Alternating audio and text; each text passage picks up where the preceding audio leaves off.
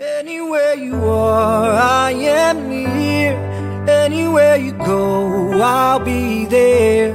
Anytime you whisper my name, you'll see. 好，随口说美国。那这一期呢，我们继续聊亚特兰大以及亚特兰大旁边的两个城市，一个是梅肯，还有一个是萨瓦纳。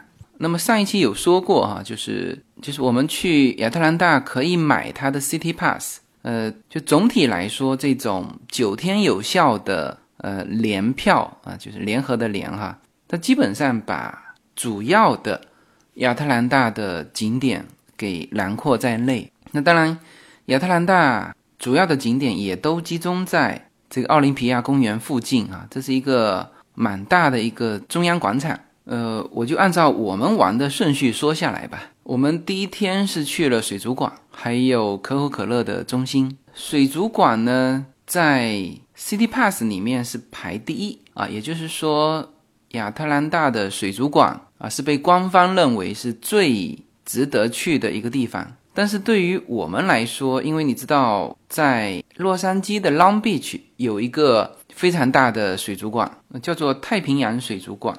呃，因为我们有买了他们的联票嘛，所以我们是经常去。但是即便如此哈，这个亚特兰大的水族馆啊，还是有一些特殊的水上动物，呃，让我们觉得呃有点有点新奇的哈。那我们觉得有些。还是有些不同的，比如说啊，正好这几个颜色全是白的哈。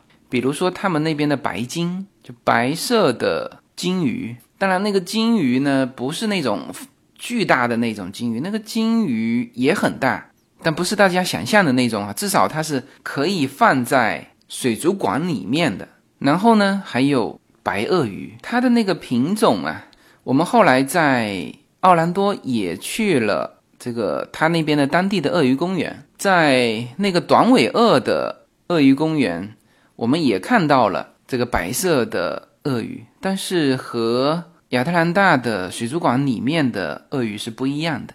呃，其实鳄鱼本身就分两种，我们一种是叫做 crocodile 啊，这种是我们通常说的是鳄鱼嘛，还有一种啊叫短吻鳄 alligator。呃，从英文的角度是把它分成两种不同的东西，但是反正肯定都是鳄鱼啦。那亚特兰大水族馆里面的那个白色的鳄鱼，我觉得是极其丑陋，它白也白得非常恐怖。我拍过它的正脸，我拍完之后呢，以至于我不敢把它发出来。我觉得，我觉得它那个长相极其的，反正我是不能接受，所以我就没把它发出来。呃，但是但是不能排除它是一个确实是一个珍稀的品种哈，我在其他的地方从来没有见过。当然，这个亚特兰大的水族馆其实镇馆之宝还都不是这两样，白鲸和白鳄鱼都不是哈。镇馆之宝也是比较新奇的，我们在 L A 的水族馆也没见过的，叫做金鲨，那确实非常大。我们是在呃一个巨大的。巨大巨大的鱼缸啊，外面看那本身这个鱼缸就高三层楼吧，呃，里面空间也是极其之大，里面就有很多巨大的那种我们国内叫皇帝鱼，像蝙蝠一样，那那种鱼如果长大的话，我们在它的外面看过它的比例哈，就是它在一个墙上画过那种鱼能长到多大。那种鱼可以长到一面墙那么大，就是整个摊开。但那种鱼游过来的时候，大家都还觉得非常非常正常。但是呢，当金鲨游过来的时候，所有的人都啊一声，就是每一次游过来，它那种压迫感，就所有的人都会惊叹一声啊。那个金鲨是非常大的，所以我觉得如果去亚特兰大的水族馆的话，啊，那个金鲨是必看的。呃，当然本身也就是他们的镇馆之宝。呃，那么这个是亚特兰大的水族馆，呃，因为我其他的东西在 Long Beach 的水族馆都见过了，呃，包括它的海马呀、海蛇呀，包括各种的青蛙啊，它那边也有各种的珍稀的青蛙展览，还有各种的水母啊，那这些在洛杉矶这边都很多，所以对我来说并不新奇。那顺便纠正一下哈，我一直说亚特兰大的水族馆，呃，其实这个水族馆的名字叫乔治亚水族馆，就是它是以州的名字命名的，还不仅仅是以城市的名字命名的。嗯，我看了一下数据哈，说这个水族馆居然是世界上最大的水族馆，难怪他把这个水族馆的位置摆在亚特兰大的所有景点的第一位哈，里面有十二万只动物。五百多个物种，包括了四只的金鲨。刚才我说到的金鲨。好，那么这个水族馆啊，值得推荐。呃，我们去的那一天正好是就小孩子春假的第一天。呃，其实放春假是这样哈，就是美国各个州春假的时间是不同的，大概都在三月底四月初那一阵子。因为我们是三月三十号放春假嘛。我们是春假第一天就启程了，那么这一天也是乔治亚州的这个春假时间，那应该佛州也是这个时间，所以当时我们说开车往佛州走的时候，亚特兰大的听友还提醒我们说可能路上会非常堵，但事实上我们开下来也非常正常，所以我们第一天去乔治亚的水族馆的时候呢是极其之拥挤，呃，我们在。在洛杉矶也是见过人的哈，这个洛杉矶，比如说迪士尼也是极其拥挤，都挤到走路都走不动了。但是呢，相比之下，Georgia 的这个水族馆的拥挤程度，就那一天的拥挤程度是把我们吓坏了，以至于我们第二天告诉我们的朋友，第二天别来了。OK，那么这个是乔治亚州的水族馆，是全世界最大的一个水族馆。啊，那么第二个就要说到它的动物园，可惜哈，我们没去动物园。呃，这个动物园还是就是我的朋友特别推荐，因为这个动物园里面是有熊猫啊，它是全美只有四个动物园有熊猫，亚特兰大的动物园里面就有。呃，你就说明这个动物园的规格哈。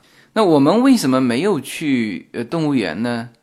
因为我们第二天的时候，一个是植物园，一个是动物园。我们考虑到我们去奥特兰的时候，我们要去奥特兰的迪士尼的 Animal Kingdom，就是叫做动物王国。所以呢，我们避免重复，我们在亚特兰大就不没有去它的那个动物园，我们就去了植物园。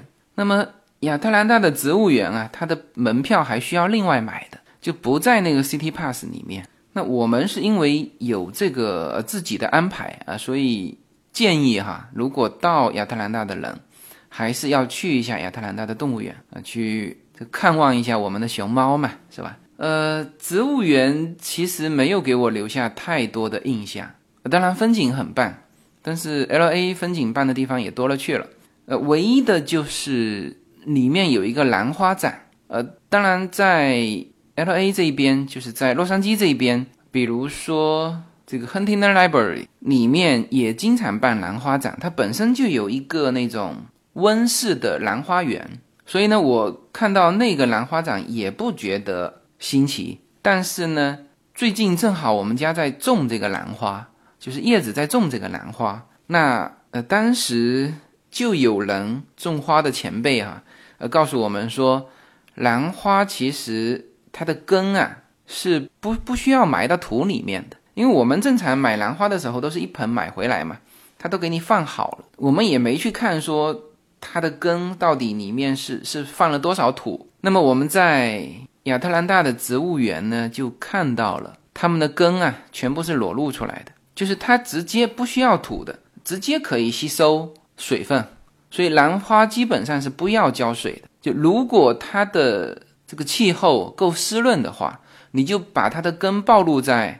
这个湿润的空气中，它就可以吸收水分啊，这个是我们呃看到的。当然，在那个产地它可以这样，因为它一阵一阵，我看还喷这个烟雾嘛啊。那么这个是亚特兰大的植物园，呃，那么在中央广场旁边还有两个总部，也是在 City Pass 里面有的，一个就是可口可乐的总部，还有一个就是 CNN 的总部。呃，可口可乐的总部。还是值得向大家推荐的哈，就是大家可以去看一下。呃，里面承载了可口可乐一百多年的呃文化啊，确实是有资格来办它的这个博物馆。所以一个品牌呀，能够呃做成这个样子是相当不容易的。人家说说这个股神巴菲特啊，这个一辈子他其实就投对了几只股票，呃，其中有一只就是可口可乐。是吧？你只要投对它就行了，就像现在投对苹果一样啊，或者说中国你嗯你买了这个腾讯的股票啊，就是这样，就股神就是这么诞生的啊，你不可能说股神买一百只股票，只只都是翻多少倍，没有的，它也有亏有赚，但是其中一只是可口可乐，然后它命活得够久。OK，可口可乐的总部呢是可以带孩子去玩一玩的哈，我们当时。大概进去也就是一个小时吧。最后一个环节是让我比较印象深刻的，就是他在临出去的那个场所是一个叫做尝试区啊，他就把所有的世界上所有的可乐啊全部集中在那个区域，让你随便喝。大概四个圆岛吧，呃，一个圆岛是欧洲的，一个圆岛是亚洲的。每一个州大概有十几十几样可乐，那么其中我还特别关注了一下，就亚洲里面中国的一个可乐是我没见过的，是一个西瓜味的，名字叫做 Smart 的可乐，反正它就这么标出来的，下面写个 China，我没喝过这种。我不知道是不是这几年才出来的，那反正摆在可口可乐总部最后的这个试喝区里面。我当时进到这个试喝区的时候，我以为是因为我知道可口可乐在美国它有好多种口味吧，我当时认为说是他只是把这些口味不同的口味拿出来给大家试喝。那我没有想到是他把所有的呃全世界或者代表全世界吧别人家的可乐摆在那边让别人让。我们试喝这个是需要非常大的一种自信的哈，就是万一原来只喝你可口可乐的是吧？哦，这一次你让他有这么一个体验的机会，他喝到了一个真正自己喜欢的可乐呢，是吧？有没这种可能？但是他可口可乐就这么做了啊，这是需要很大的自信。也就是说，如果是确实是你挑到满意的，你流失掉，那我也不 care，是吧？就是这个。如果说他能够把人的心理研究到这么透，那我觉得他这个最后一个环节是非常成功的。就是什么呢？就我确实是喝完了一圈，有的太甜，有的太太刺激，就是那个汽水味太太刺啊，或者有的没什么味道。喝了一圈啊，还是觉得可口可乐最好喝，而且就是那个最经典的那个可口可乐，就没有其他口味的。啊，标准的那个可口可乐的口味最好喝啊。那么，我想从此再喝可乐，因为我现在已经不喝什么百事可乐，其他的可乐没有。可口可乐还比就是正常超市里面卖的时候，哈，同样做优惠的时候，可口可乐总是比其他的可乐要贵那么一点点。但实际生活当中，我也已经不买其他的可乐。然后这一圈喝完一遍完。就说明它的这个环节是是设计的非常好的。我到这个环节的时候，我说了一句话，因为这个环节是最后一个环节了嘛，该看的也全看了啊。这个可口可乐的历史，所有的品牌在全世界各地的故事啊，以及它那个独特的瓶子，在美国有人收藏可口可乐的瓶子的，然后你还可以参与它设计它的瓶子。呃，我们一家四口。都做了设计，都提交了。反正一圈看下来完之后，兴奋劲过后之后，我突然间脱口而出一句话，什么呢？呃，我们这叫做自掏腰包啊，带着孩子过来洗脑的，是吧？这个营销能够做成这样啊，我们还他们还进到一个小型的剧场嘛？那个剧场大概演了十几分钟，直接就是一个可口可乐的宣传片。我们还带着小孩走到那个剧场。还看了宣传片，还鼓了掌，还发了微博。哎呀，我说这个出来之后，我又发了一一个微博，说我我总觉得哪里有什么不对啊。那这个就是品牌的力量。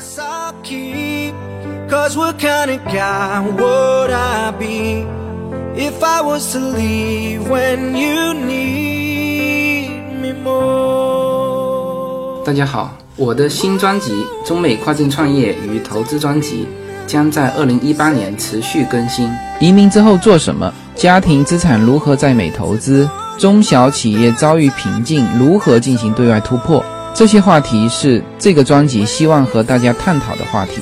自由军将携手美国东西海岸多位成功创业者与投资者，为您细细分析美国的创业与投资环境，讲述中国和美国这两个世界上最大的经济体有哪一些跨境的商业机会，以及有哪一些完全不同的商业环境和经营理念。如果您需要自由军和二十多位成功的美国创业者和投资者成为你的智囊团，那么加入我们吧。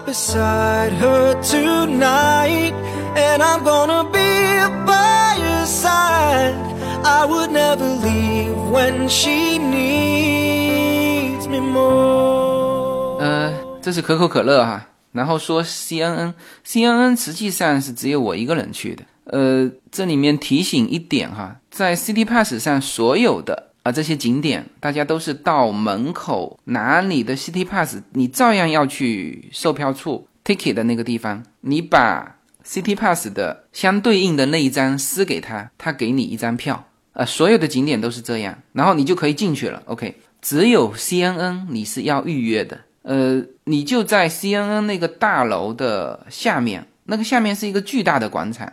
一圈全部全部是卖吃的，然后上面是各种的，呃，当然主要是 CNN 电视台的这个工作间啦，但是它极其之大，我相信它也有一些是租给别人的。那么实际上是一个巨型的广场，在那边有一个接待中心，你把 City Pass 的票撕给他，呃，他也给你一张票，但是那个票上是有时间的，他是要预约时间，他每十分钟就有一个预约的这个这个队伍。那么他给你票和那个上面的时间，往往有那么一两个小时的这个空档啊，你就你你你要么就在那广场上吃点东西啊，要么呢你其实可以拐到旁边，我待会儿会说到的这个大学生的橄榄球名人堂啊，去那边逛一圈过来刚刚好。那我当时就是这么做的。那我先说 CNN 吧，CNN 呢它是就带你参观这个电视台，呃，其实。参观的路线也也很短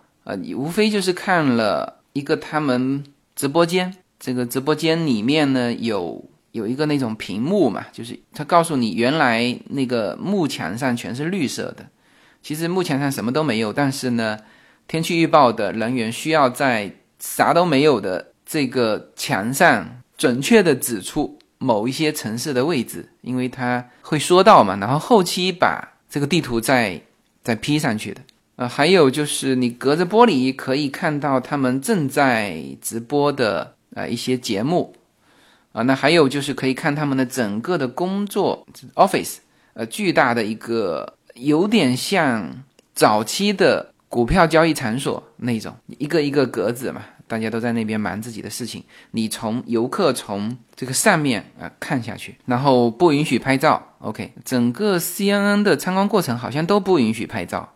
呃，那么 CNN 是我提出要去的，然后呢，叶子考虑到小孩子可能很无聊，所以那天我们分开走了，就是我自己我走我的，他们玩他们的，他们去了自然历史博物馆，那我就走了 CNN 人权中心，还有。大学生的这个橄榄球名人堂，那么 CNN 给我就是蛮突出的一个印象，倒不是他们的什么直播间啊，呃，包括他们也有讲到他们的历史嘛，就是某些重要的历史节点，他们 CNN 总是什么冲在第一线啊这一类的，那我是没什么兴趣听，也没有留下太深的印象。倒是什么呢？倒是 CNN 的商店，它这个品牌做的。他那个商店里面啊，有卖他们的衣服，这就算了哈，就是上面印着 CNN，就像我们如果买一件羽绒服啊，或者是抓绒衣啊，上面印着 CCTV，就可能也很很多人会会去买一件嘛，就是留个纪念啊，这个就算了哈。帽子啊、T 恤啊、笔呀、这个笔记本啊，这些都算正常。他居然还卖什么，知道吗？他居然还卖水，那个。水上就是印着 CNN，就是他们的品牌。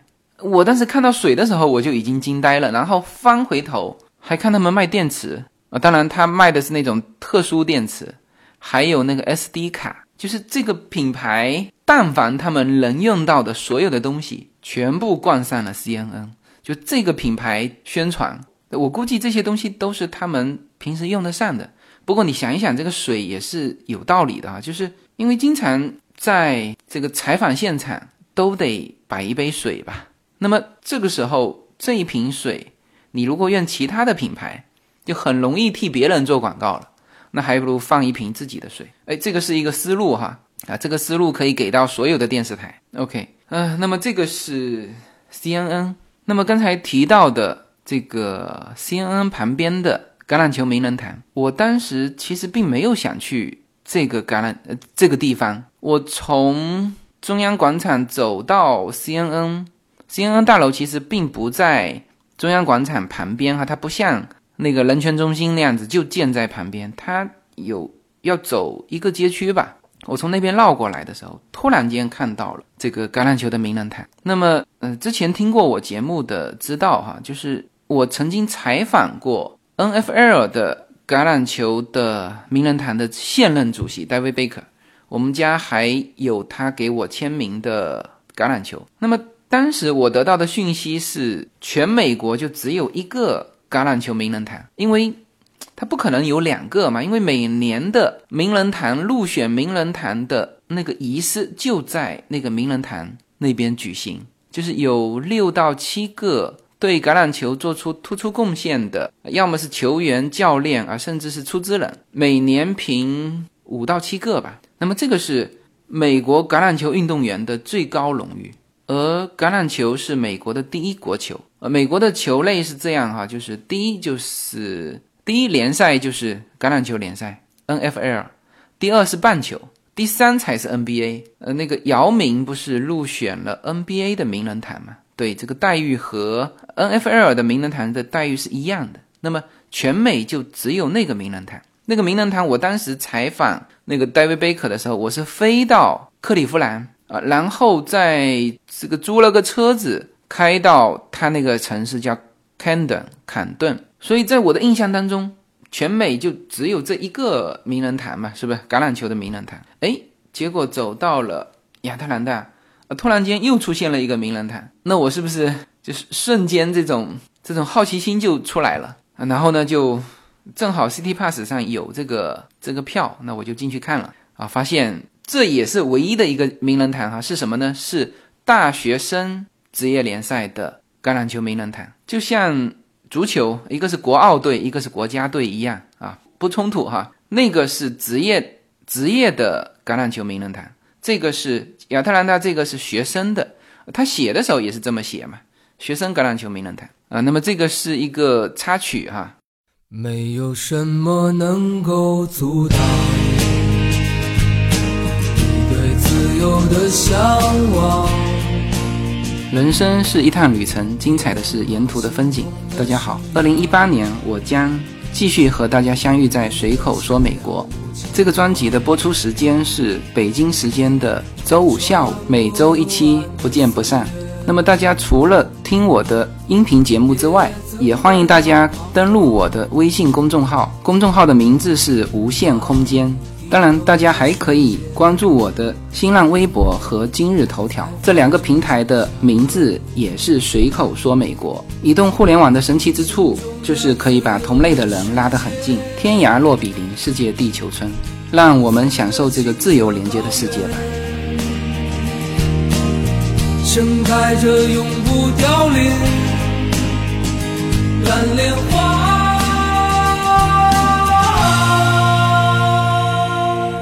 那么重头戏啊，就落在了这个马丁·路德·金的纪念馆，它的名字叫做民权和人权中心 （Center for Civil and Human Rights）。首先呢，还是必须再提一下这个伟大的黑人。我上一期节目就聊过了，就是能够在美国啊变成一个国家法定假日的，这是极其伟大的人，而且我详细的。扫描了一遍那个呃各个媒体评选的那个什么全美影响力最大的什么什么什么那个都不提了哈，那个马丁路德金也是榜上有名的，各种排行榜吧。但是呢，能够设定为国家假日的，就小孩子有放假的，他有放假，他一定会记住这一天嘛，是吧？三个人：哥伦布、华盛顿、马丁·路德·金。你你说他的地位抬到多高？哥伦布不用说了，发现美国啊，美洲新大陆是他发现的。那华盛顿也不用说了，国父那么创建美国的。那么马丁·路德·金和这这另外这两个人一起有法定假日，就这一点。我说句实话哈，到现在也不见得心里能理解啊。但是就是告诉大家，这个人在美国啊，不见得在所有美国人心目当中的位置哈。但是呢，他在美国官方的位置就是摆的这么高。他是出生在亚特兰大的，呃，他是一个牧师，非常可惜哈，非常年轻啊就去世了，而且是被人刺杀的，三十九岁，一九六八年四月被人刺杀。那么他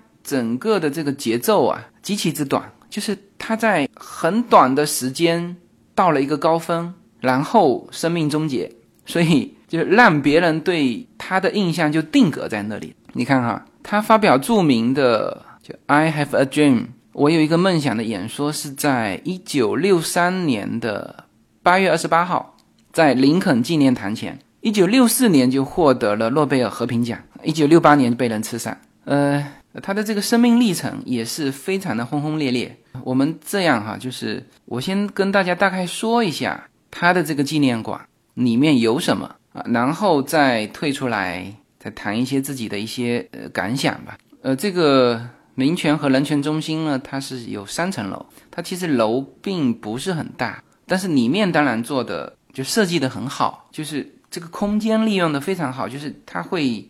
就不走回头路的啊，它是从一个口进去，然后正好主要是在二楼，那绕一圈下来，那么一进去直接穿过一个短的通道，就入口啊，入口通道，那两面墙就给我留下深刻印象，一面是白人，直接写着 white，然后另一面墙不是写黑人哈，写的有有色人种 colored，呃，这两面墙。就一面全是白人，一面全是有色人种，当然主要是黑人啦。就是在你入口的左手、右手，就这两面墙是对立的。就一进去就给你一个感觉，就是哦，当年，因为现在已经是就完全不一样了嘛。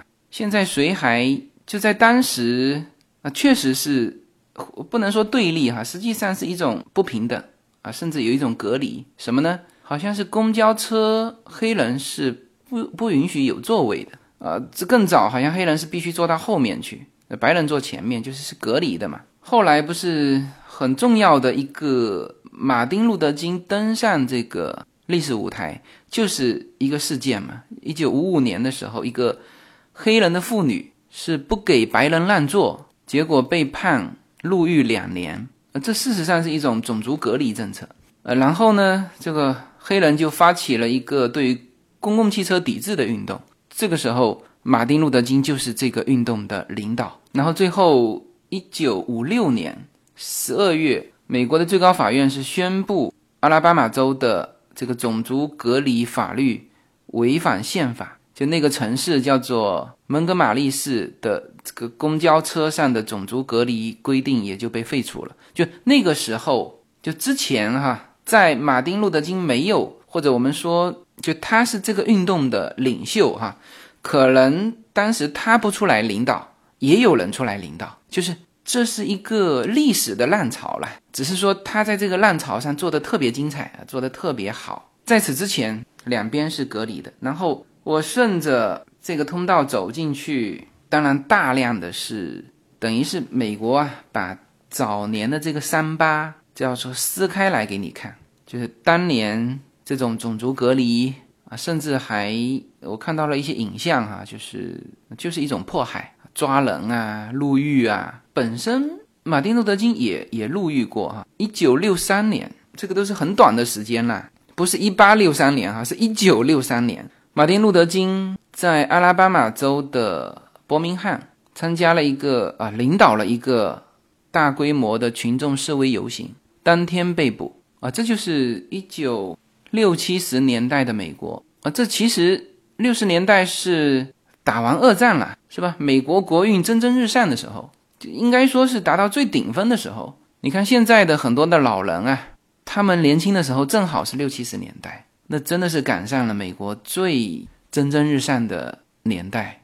但是就在那个年代，还有这种，就现在我们说说歧视，但现在是有点过了啊。但当时就是赤裸裸的歧视，而不仅歧视，还种族隔离，是吧？那么在整个的民权和人权中心里面，我是看到了大量的，他做的真的很好。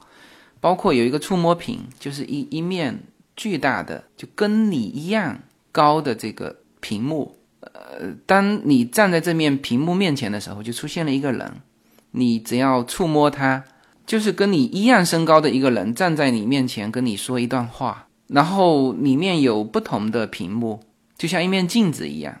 啊，所有人站在这个面前是不同的人出现，跟你说一段话。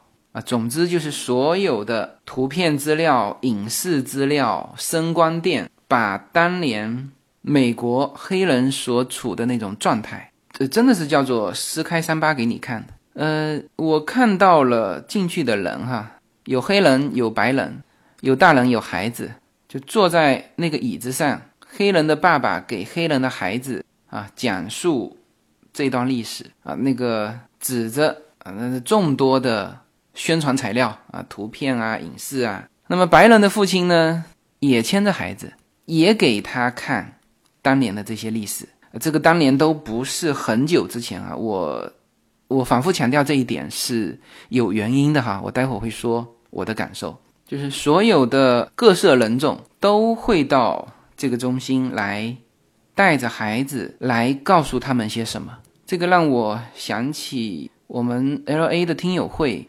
第一位分享的嘉宾，他就说到他的孩子，当时呢对他的同学，呃，一个黑人孩子说了个笑话，说你为什么长得这么黑？是因为你巧克力吃的太多了。这个本身孩子来说呢，他并没有恶意啊，只是个 just kidding，一个开玩笑的。但是呢，老师就非常严肃的把他家长叫去，然后呢，他的父亲。非常非常严厉的教育这个孩子，就是把这个孩子都说哭了。呃，他父亲说：“我们不管是白色的皮肤还是黑色的皮肤，割开皮肤里面的血都是红的，就都是一样的。” OK，这个是今天哈，这个是今天。那么一九五几年的时候，一九六几年的时候，可不是这样的。就当时不是很著名的一个那个小石城事件嘛，在一九五七年。在美国的阿肯色州，就是就黑人孩子啊，要想进入小石城的一个中学读书，那么当时支持种族隔离的这个州长，阿肯色色州的州长就阻止这个学生进入学校，因为当时阿肯色州还是实施这个种族隔离政策的，就不可以在一起啊。那那个学校是招了这个孩子的，这个学校开始招收黑人孩子，但是。这个法律还存在，种族隔离的法律还存在。然后这个阿肯色州的州长就直接部署国民警卫队来支持这个种族隔离的这个这个法律嘛。士兵本身州的这个士兵阻止学生进入学校，呃，然后这个事情就发酵了嘛。呃，当时的美国总统艾森豪威尔刚开始他是让这个阿肯色州的州长就让他平息事件。结果这个州长根本不听总统的，然后总统是直接派了美国陆军部队幺零幺空降师直接到小石城，就把整个阿肯色州的国民警卫队一万多人被联邦接管了，然后由幺零幺师空降师啊，这这最精锐的部队了，护送黑人的学生进入学校，就是这个是一个，这个说起来是一个非常精彩的。这个故事哈，但这就是事实，就当时就是这个样子啊，这是当时啊。那么现在是什么呢？现在是你说说话都要很注意，你你不能说 “legal” 这个词。呃，我之前不是有有有说过这个这个梗嘛？呃，一个老外到了中国，就中国人的口头禅啊，就会说那个嘛，呃，那个什么什么什么，那个那个那个和那个是音是几乎一样嘛。然后老这个老外美国人哈，就就听傻了，这是真人真事哈，不是段子啊，是这个这傻掉的这个老外亲口跟我讲的。他说啊，他说你们中国可以这样说黑鬼吗？就是那个翻译过来就是黑鬼嘛，就是你可可以这样说黑人吗？那实际上我们是说的是那个嘛，是吧？然后他当时把这个当成一个段子来说，那说明什么？说明这个话在美国都不能说，你一说就是，如果你是有地位的人，那会被媒体。穷追猛打。我前天还听到这个广播说，这个星巴克的一个事情，就是近期的新闻，应该也是在东部吧。就是有两个黑人啊，他到星巴克里面，他没有买任何东西，但是想用一下星巴克的洗手间，然后星巴克的那个店员不让给他们用。呃，美国是这样哈，就是如果来过美国这边的，你也会发现。就有一些地方的洗手间门是锁的，你如果要用他的洗手间，你要他不对外开放，你要向这个服务人员要钥匙。那么这个时候，因为他是锁着钥匙在他手里，说明这不是公共场所。呃，从理论上说，你是可以不给他的，是吧？他也没有在你这边消费嘛。这这要换在中国根本不是事。然后呢，这两个黑人不干，可能在那边跟他理论嘛。然后这个。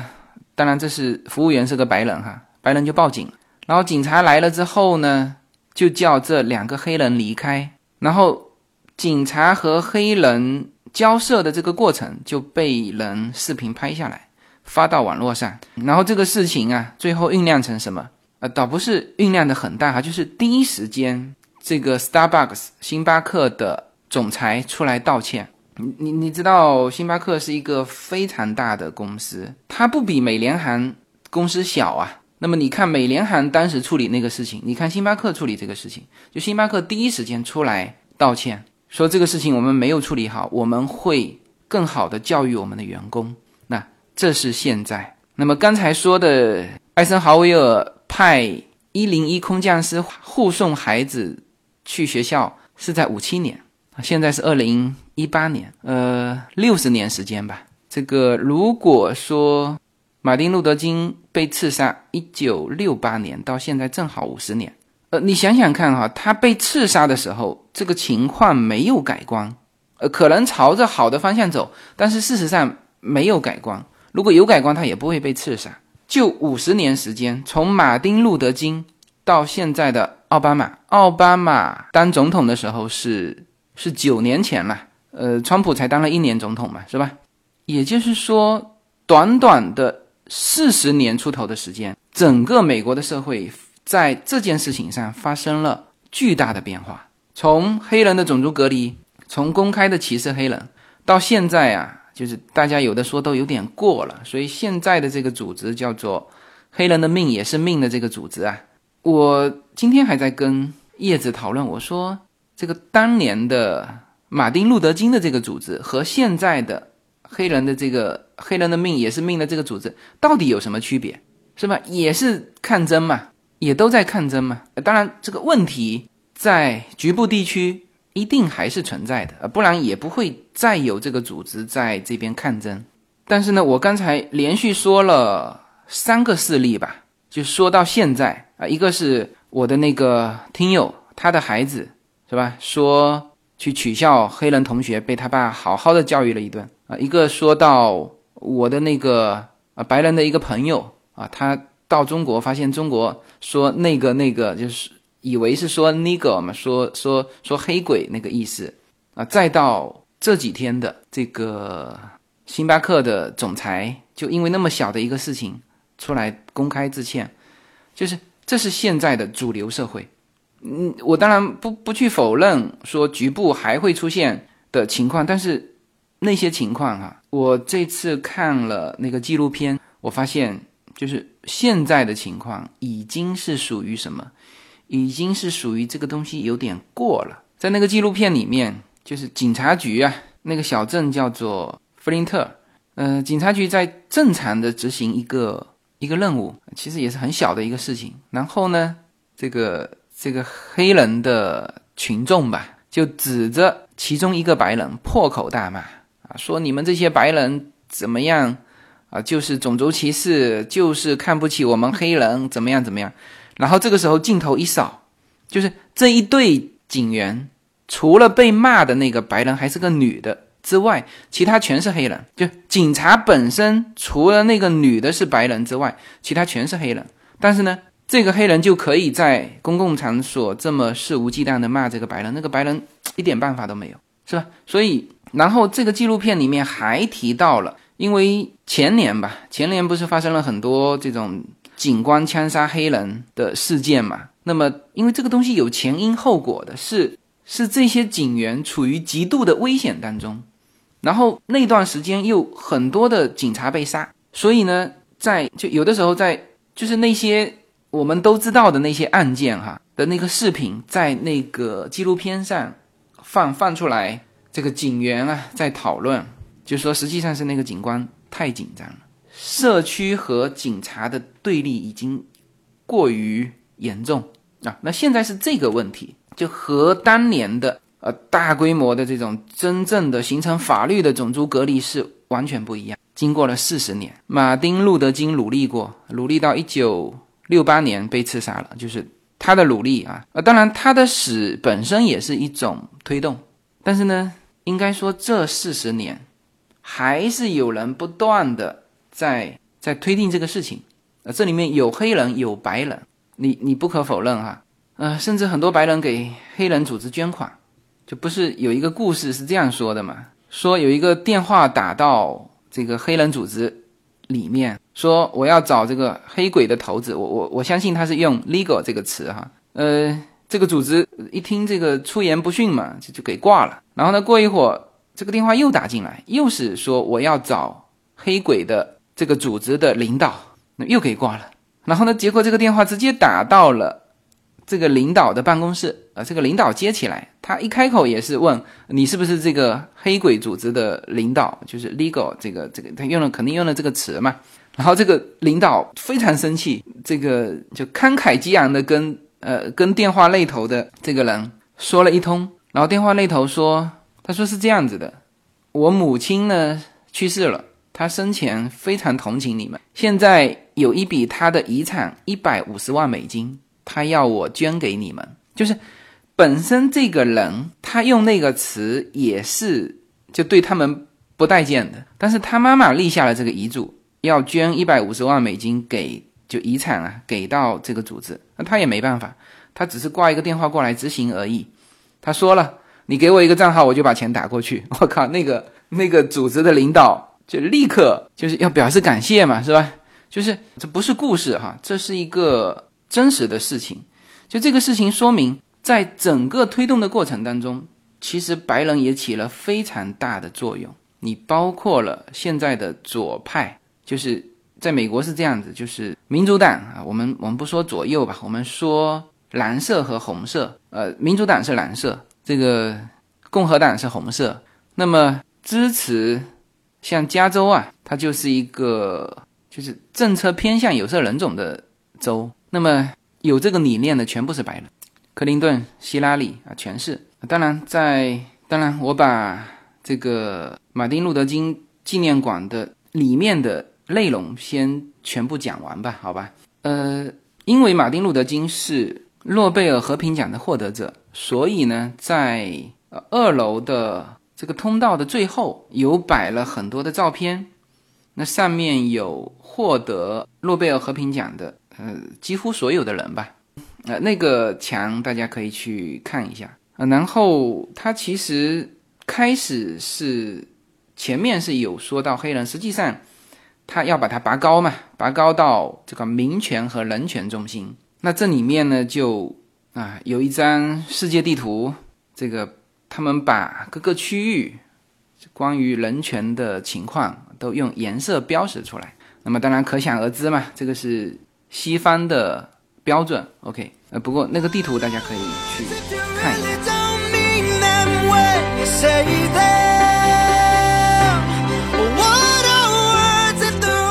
随口说美国移民专辑是一个。一步一步指导你实现美国梦的更加专业的一个专辑，现在在我的名字下分为专辑版和单集版，大家也可以在喜马拉雅上搜寻“随口说美国移民”专辑，你就会找到这两个专辑，相同的内容，不同的付费方式，欢迎点击。